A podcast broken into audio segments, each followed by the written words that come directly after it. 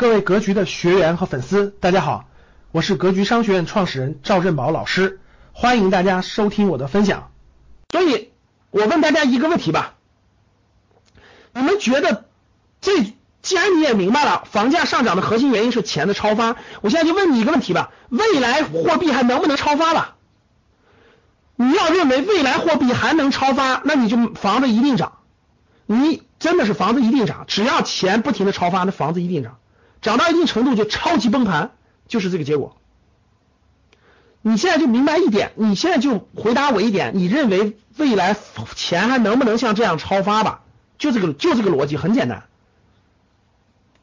影响房子的三大定律：人的需求、人均收入的增加，包括钱的超发。钱的超发决定了房价的绝大部分比例，大概百分之六七十。只要钱超发，房子一涨。我现在就问你。未来钱是超发还是不超发？这点如果你理解了，你就理解了；这点如果你不理解了，就永远不理解。我这是我们今天这个课程非常非常重要的地方。现在教室里有六千四百多人了啊！要想房子上涨，很简单，货币继续超发才是根本。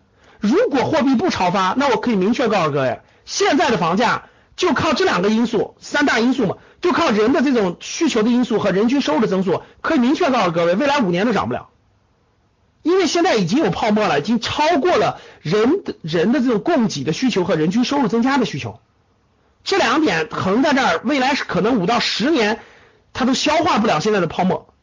现在的问题就是钱超发不超发吧？你要认为超发，你就赌房子；你要认为不超发，你就不要碰房子，就这么简单。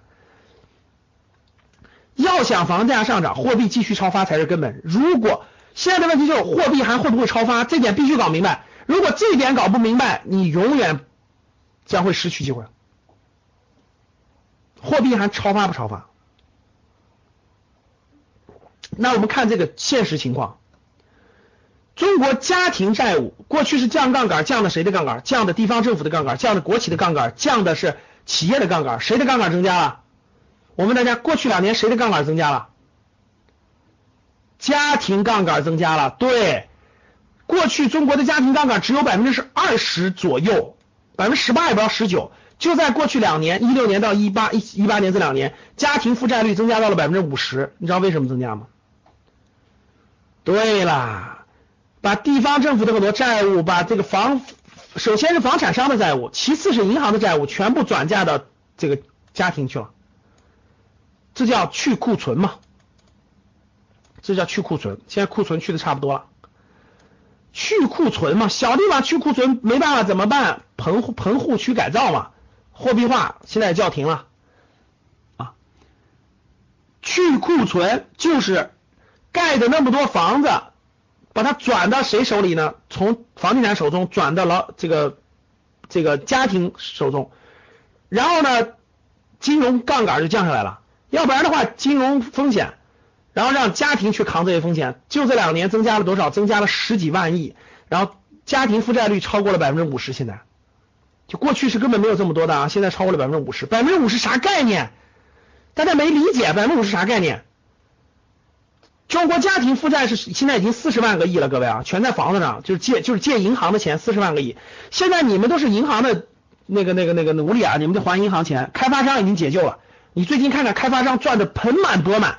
六月份你们知道碧桂园房地产龙头碧桂园一个月的销售额是多少吗？你们知道？就一个月，六月份一个月，谁知道？谁知道六月份房碧桂园一个月的销售额？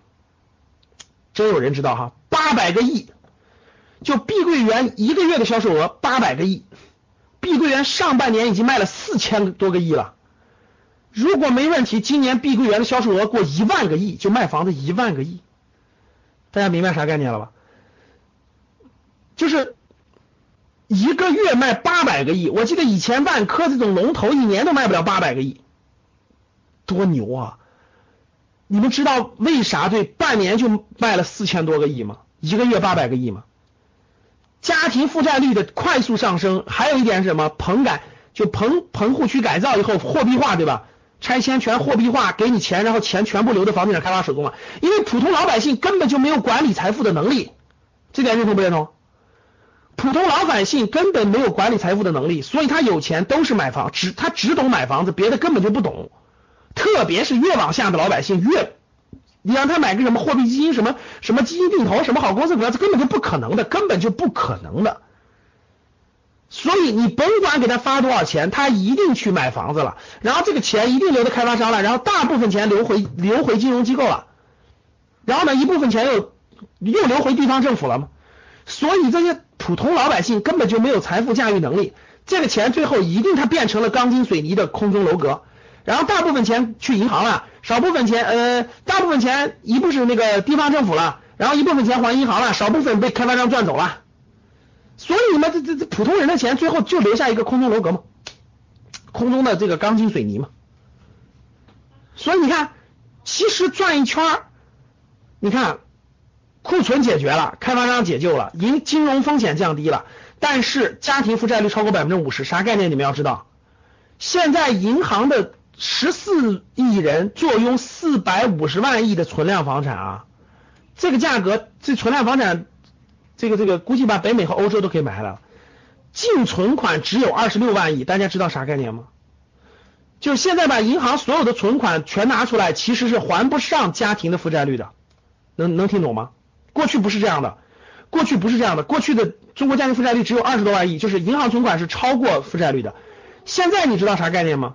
就是老百姓把银行的所有的钱拿出来是不够还债的，其实这个家庭资产包含了他的房子，懂了吗？